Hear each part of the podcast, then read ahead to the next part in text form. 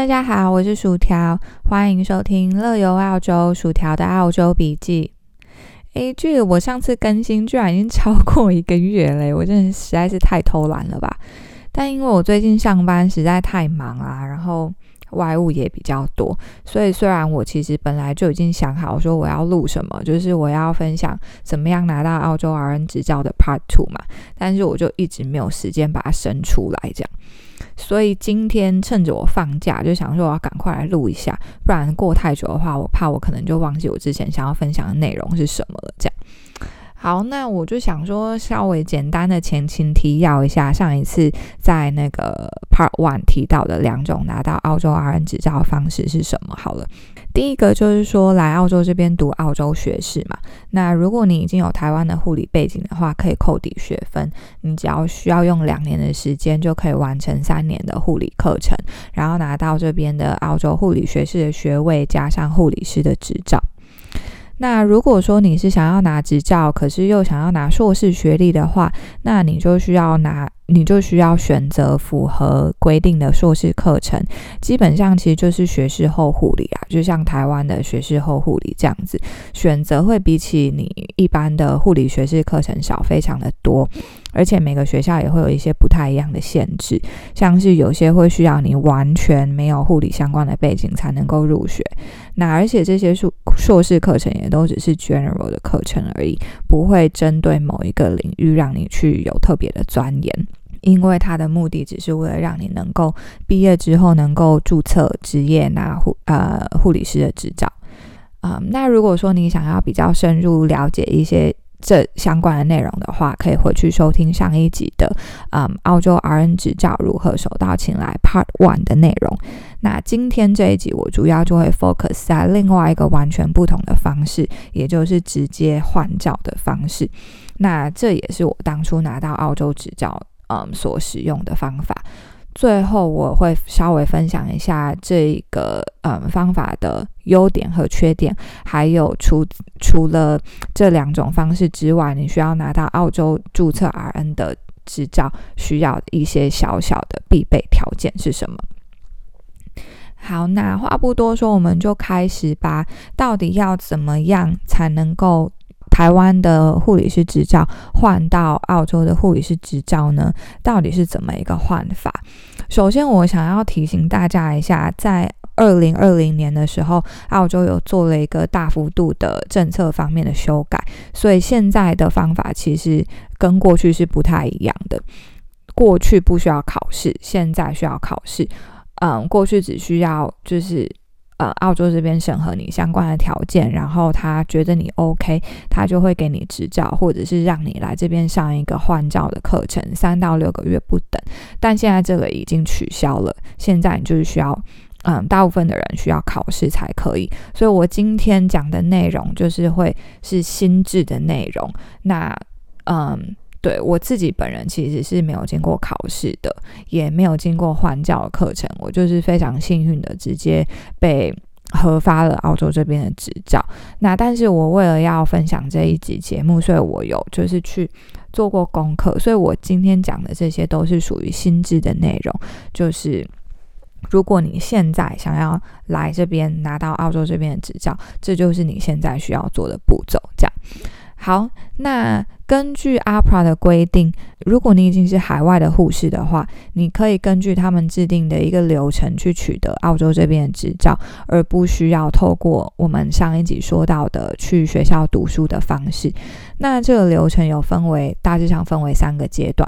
第一个阶段是你先在线上提出申请，然后填写你的学经历等等你的背景，APRA 那边就会根据你提供的内容去评估你的。嗯，条件，然后告诉你你接下来下一步需要怎么走。那这个按照这个评估的结果，会有三种走向去进行下一阶段。这三种走向分别是 Stream A、B、C 三种。那每一种 Stream 要拿到执照的步骤都会有一点不同。那这三个 Stream 其实到底是怎么去区分的呢？主要他们会看你所在的国家是不是英语系国家，然后你这个国家对护理的养成啊，还有整个医疗的环境，还有国家的发展程度等等是怎么样。所以像是基本上像是美国、加拿大那种英语系国家，通常都会直接被分在 Stream A，也就是最好的那个分类。那我记得像亚洲国家，好像新加坡也是在 Stream A 吧，香港好像也是，不过我不没有百分之百确定。而且这其实都是 case by case，就是嗯，还是要根据当下他们评估你的个别状况去认定说你最后会被分在哪个类别，也不一定说你是台湾就一定在呃 Stream B，嗯，虽然大部分是啦，不过也不一定。那当你被告知你的分类之后，就接下来会进入第二个阶段。首先你要完成一个对于澳洲医疗护理环境的 orientation。嗯，应该只有几个小时，而且是线上的课程。那如果你是被分在 Stream A 的话，当你完成这个 orientation 之后，恭喜你，你就可以下一步就是可以申请执照了，非常简单，对吧？那不过，如果是被分在 Stream B 的话，也就是我刚刚说，大部分台湾的人的状况应该都会被分在 Stream B。那你就需要经过一个比较困难的第三阶段，就是当你完成第二阶段的 orientation 之后，第三阶段就是需要考试。那考试分成两。两个部分，第一个部分是笔试，第二个部分是技术考。那其实说笔试也不是真的纸笔考试啊，它是一个电脑的考试。考试名称应该很多人都听过，叫做 NCLEX，N C L E X。那这个考试，如果你对美国 RN 有一点了解的话，应该都不陌生。因为如果你曾经想过要成为美国 RN 的话，你就会听过这个考试，因为你要去美国，一定就是要考这个。那像是台湾有台湾的护理师国考嘛，其实美国、加拿大的国考就是这个 NCLEX 考试。那现在澳洲也引进了这个制度，所以 NCLEX 现在就是有分成 NCLEX USA 跟 NCLEX Australia 这样子。那你如果说要来澳洲这边的话，你就是要考 NCLEX Australia。那技术考的部分是 OSCE 考试，也就是临床实境题。嗯，如果说这两个考试你都很幸运、很顺利的都考过了，那接下来你就可以申请执照了，然后就是等着他发证照给你，这样就 OK 啦。好，那大致上就是这样子，就是所有的方式我就讲完了。嗯，就是除了读书，也就是换照这样子。那我想说，可以跟你们分享一下，嗯，换照这个方式的优缺点。好了。优点，我觉得应该是比较节省时间吧，因为那些需要在台湾准备的文件虽然很复杂，像是一些你要跟啊考试院申请的执照英文版啊，然后跟学校申请的英文成绩单啊，跟你所在的医院申请你的嗯服务证明啊等等的，但是这些都是你在台湾就可以直接处理好嘛，直接。直接申请，其实我觉得你人在台湾去申请这些东西反而还方便很多，因为你需要跑到各个不同的机构，然后可能还需要很多嗯信件啊、电话的往来等等。我觉得人在台湾真的是方便很多。那接下来你如果这个部分，申请完了，第二个阶段的 orientation 是线上的课程，其实在台湾也都可以上 NCLEX 考试，在台湾也可以考，也是线上的考试。只有最后的技术考 OSCE，你需要亲自到澳洲考试而已。所以我觉得这个方式对于那种比较嗯不想要或者是没有办法一下子完全放下在台湾的一切，然后到澳洲孤注一掷的人，我觉得这个方法就非常适合这种人。或者是，嗯，可能存款方面比较没有那么多，可以负担巨额的学费的人，那你可以在台湾一边工作，然后一边准备考试。我觉得这样也 OK。或者是如果说有一些人觉得说，嗯，我就是还没有办法拿定主意，我要去美国还是要去澳洲啊？那我就就是先准备 NCLEX 考试，因为其实准备虽然它。实际上还是两个不同的考试嘛，就是 NCLEX USA 跟 NCLEX Australia，但是其实准备的书都是一样，然后都是大同小异的考试。所以如果说你最后想要去美国，其实也 OK，就是不会花 double 的时间。嗯，那对啊，这就是我觉得想到的优点。那缺点的部分，我觉得很大一个缺点就是你没有，你比别人少了澳洲的工作经验跟澳洲的人脉，嗯。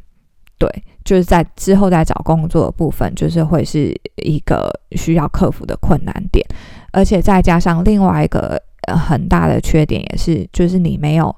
嗯毕业生签证，所以当你拿到执照之后，你要想办法拿到一个合法签证来澳洲这边工作，嗯，所以。不论是你要申请工作签证，或者是你要申请移民的签证，都是要自己再花更多的时间，还有更多的精力去想说你要怎么样拿到一个好的签证，然后可以过来这样子。基本上就是这样吧，就是借由读书的方式，还有换照的方式，嗯嗯，就是拿到澳洲 RN 执照的这两个方向，我就跟大家分享完了。不过这些其实都只是敲门砖啦，还有一些其他的条件你需要符合才能够被核发执照。最主要的一个先决条件就是你的英文成绩要足够。那这算是对我们非英文母语人士的人的额外要求。嗯，除非你能够拿到豁免条件，就是如果说你曾经在以单纯英文授课的学校拿到学位，那你可能可以被豁免。不然的话，你都要英文考到雅思的听说读写四个都有七分，你才能够达到拿执照的条件。嗯，那之后如果呃有机会的话，也可以跟你们分享，就是澳洲的一些他们有承认其他考试，然后嗯一些准备的方向啊等等的。那另外一个必须的点是，呃，继续教育时数，这跟在台湾一样嘛？台湾也需要，不过台湾好像我之前是六年换教一次啊，现在我不确定。那澳洲这边就是每年都需要换教一次，那每一年你需要符合二十个小时继续教育时数，才能够符合换教的资格。嗯，不过不像台湾，就是说会上传到一个系统，然后统一管理嘛。澳洲这边就有点像自由新政这样子，就是你你自己记录你自己的时数，然后如果你很幸运的被稽查到了，才需要提供那个他才需要提供他你的记录，不然的话，你就是自己换照的时候上网填一填，然后填说哦你有符合二十个小时这样，然后缴个钱就可以拿到执照了，是不是超级没有仪式感？然后还有另外一点就是在澳洲这边啊。没有像台湾一样有一个小卡，就是有一个职业执照，在这边你的执照就是一个 PDF 电子档而已，是不是超级没有仪式感的？我最刚开始拿到的时候就有点傻眼。然后另外最后一点，呃，一个小 mega 就是你如果需要合法能够执业的话，你还需要买一个保险。那个保险我不知道中文的。名字是什么？但反正那就是在保护医疗从业人员的，就是像有一些医疗纠纷的时候，那个是可以保障你的，所以这个是一个必须的东西。你如果要职业，你就一定要有。那通常如果你加入工会的话，工会就已经会提供这个保险了，不然就是你要自己去跟保险公司买这样子。好啊，那今天大概就差不多讲到这边吧，会不会有点太无聊或太严肃啊？嗯。下次来讲点不一样的好了。现在台湾是不是疫情还是延烧蛮严重，对不对？其实我之前也有确诊过，诶，也许下一集可以来讲讲，说我那时候感染，然后到康复的过程，还有我身边一堆人染疫的经验，然后还有可以分享有没有一些小物可以增加自己的抵抗力，还有加速康复的过程。那或者是如果你们还有想听什么主题，也可以来告诉我。希望很快就可以有空再录新的一集，那就下次再见啦！我是薯条，拜拜。